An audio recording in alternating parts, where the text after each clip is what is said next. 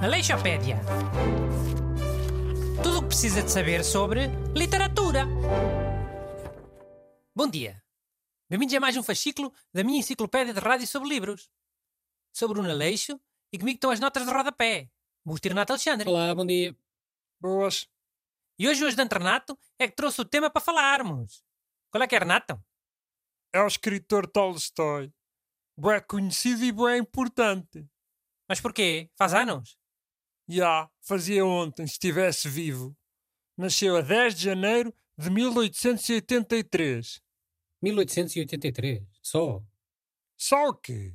Foi há mais de 100 anos. Só, lol. Pá, só porque pensava que o Tolstói era mais antigo. Primeiras décadas de 1800 ou assim. Mano, então pensavas mal, olha. Tolstói é de 1883 e morreu em 23 de fevereiro de 1945, com 60 e, 60 e tal anos. 60 e tal anos? Só? Caraca, já vi fotos de Tolstói que parecia que tinha alguns 150 anos. Morreu só com 60 e tal. E há 1945 menos 1883 é fazer as contas 60 e tal. Mau. Mas qual é que é o primeiro nome desse Tolstói que estás para aí a falar? eh? Alexei. Ah, Alexei. Não é o Leão Tolstói? Não, é Alexei. Porquê? Pá, porque o Tolstói mais conhecido é o Leão Tolstói. Não é sobrinho burro dele, o Alexei. É que nem sequer é sobrinho. Estou aqui a confirmar na net. Esse Alexei Tolstói de que o Renato está a falar ainda era da família do Leão Tolstói, mas muito afastado. E até houve um Alexei Tolstói mais conhecido, mas também não é esse que o Renato está a falar. Hum. Então não sei, olha. Enfim. Busto, trouxeste algum tema? Sem ser de um burro qualquer que era da família afastada de um escritor famoso? Trouxe. Simone de Beauvoir. Fez no sábado 113 anos que nasceu.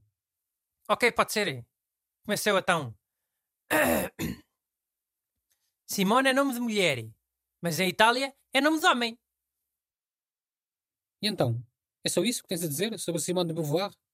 Pá, estava só a começar, não é? E olha, a escritora Simone de Beauvoir faz-me lembrar a cantora Simone, do Brasil. E a cantora Simone depois lembra-me a cantora Joana. E agora está com uma cantiga da Joana na cabeça, pronto. Ok, então posso começar eu a falar da obra de Simone de Beauvoir.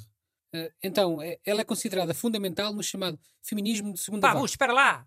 Estou com a música da Joana na cabeça. Não consigo pensar em mais nada. Tenho que cantar um bocadito, senão não, não me sai da cabeça. Sabes como é que é? Mas eu canto baixinho, pronto. Vai falando. Vai falando, vá. Hum. Então, eh, dizia eu, Simone de Beauvoir foi fundamental no crescimento do feminismo como movimento social. O seu livro O Segundo Sexo, publicado em 1949, é um livro onde, onde é discutida a condição da mulher e, e a opressão patriarcal da mulher. Um, e os papéis de género também, porque um, a Simone de Beauvoir defendia a distinção entre sexo e género, eh, porque o sexo seria algo biológico, enquanto o género seria uma construção da sociedade.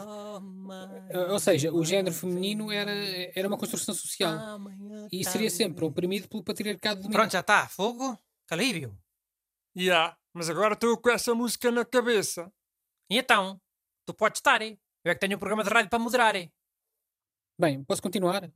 Calma, agora sou eu. Já disseste não sei o quê. Então, sabiam que a Simone de Beauvoir, quando era pequenita, queria ser freira? Olha, por acaso não sabia. Mas na altura era normal, não é? As garotas querem ir para freiras. Era nos conventos que havia doces, daqueles ovos moles. Era natural que uma criança sonhasse em ir para lá. Pá, mas eh, a Simone de Beauvoir nasceu no século XX, não foi no século XV ou XVI. Aí a doçaria conventual no século XX não é boa na mesma? Se ainda hoje é, carago. Ou o pudim abate de priscos não é bom para ti? Ou umas barrigas de freira? Ou um tocinho do céu? São bons, são, mas quando a Então Simone... cala-te. Bom, e para fechar, a escritora Simone de Beauvoir chegou a ser casada com o também famoso Jean Paul Sartre. Nunca foram casados. Tiveram uma relação aberta durante cerca de 50 anos, mas nunca casaram. E há, numa relação aberta com. No Facebook dá para meter essa cena. Pois dá. E, pá, acho espantoso que no dia em que falamos de um nome tão importante no feminismo, não se tenha falado nada sobre isso. Rico exemplo que estamos a dar, não é? A culpa é do Renato. Foi para aqui falar de um primo em décimo grau do escritor Tolstói. Perdemos muito tempo com isso. Sim, tu não tiveste culpa nenhuma, deixa lá. Nem estiveste a cantar enquanto eu falava do feminismo da Simone de Beauvoir, nem nada. Oh, mas isso foi uma questão de saúde. Foi uma música de uma mulher que eu saiba. O amanhã talvez da Joana. Olha, eu é que fui mais feminista que tu e por isso é que estás todo amoado. Aleixopédia. Tudo o que precisa de saber sobre literatura.